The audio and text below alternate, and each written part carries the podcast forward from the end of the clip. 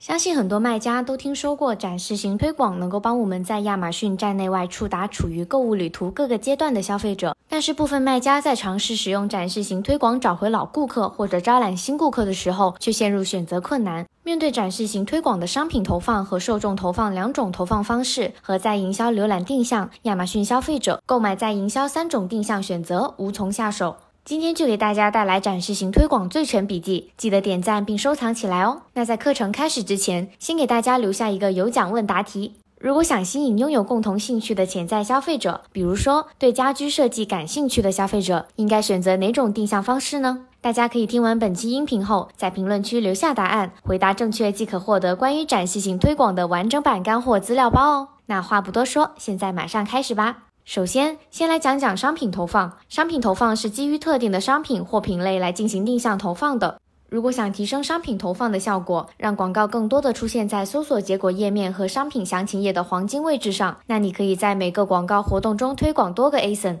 或者按照价格、品牌、Prime 状态、星级这些信息来细化品类投放。也可以为每个商品和品类单独设置竞价。如果想完成各种目标，也可以利用它。比如说想防御，那可以定向自己的商品，避免为竞品创造需求。如果想收割竞品流量，可以触达那些正在浏览竞品的消费者。如果想增销和交叉销售，可以定向补充商品或者相关的商品。如果想扩大受众覆盖，可以触达其他品类的相关受众。例如，某音箱品牌通过商品投放，定向了比自己商品价位高的竞品，以此体现自身价格优势，收割竞品流量。那第二种投放方式就是受众投放了。受众投放是基于消费者购物行为信号来进行定向投放的，分为在营销浏览定向、亚马逊消费者和购买在营销三大定向方式。那下面我们来逐一介绍一下，在营销浏览定向可以对浏览过类似商品的顾客进行投放，比如说那些过去三十天内浏览过你推广的商品详情页的消费者，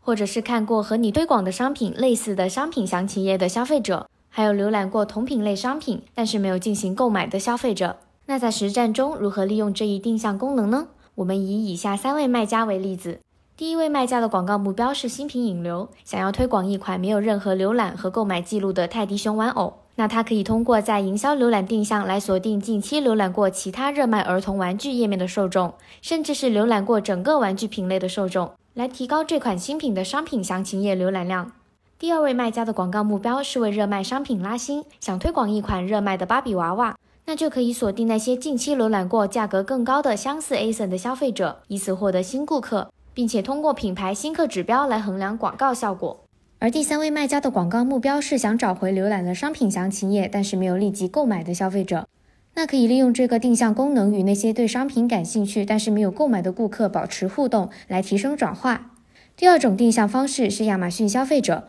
这种定向方式将受众群分为了生活方式、兴趣、场内客群和生活事件四个类别。大家可以通过将品牌核心受众画像结合到展示型推广广告活动中，来精准锁定潜在客户。下面也是用三位卖家的实战案例来讲讲我们如何利用亚马逊消费者定向投放来实现自己的广告目标呢？那第一位卖家的目标是为刚发布的一款摇滚印花 T 恤建立知名度。可以利用亚马逊消费者来锁定和受众画像相关的吉他爱好者，更大范围的触达潜客。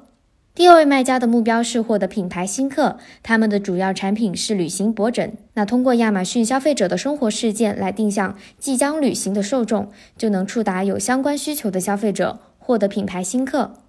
第三位卖家的目标是推断相关洞察信息，所以他们在推广摇滚印花图案 T 恤的同时，定向了吉他爱好者和金属音乐爱好者，来寻找更多能够和商品产生共鸣的受众群体，以此指导其他的广告投放。那受众投放的最后一种定向是购买在营销，这种定向方式能够根据消费者过往的购买记录，帮助找回老熟客和潜在复购客。通过购买在营销，你可以根据七天、十四天等等的回溯期，触达购买过你的商品或相关商品，甚至是特定品牌商品或者某个品类商品的受众，更灵活的选择那些熟客，提高复购率。那么，听完展示型推广的投放方式和定向选择以后，你知道怎么答题了吗？如果想吸引拥有共同兴趣的潜在消费者，比如对家居设计感兴趣的消费者。到底应该选择哪种定向方式呢？赶紧在评论区留下你的回答，获取资料包吧。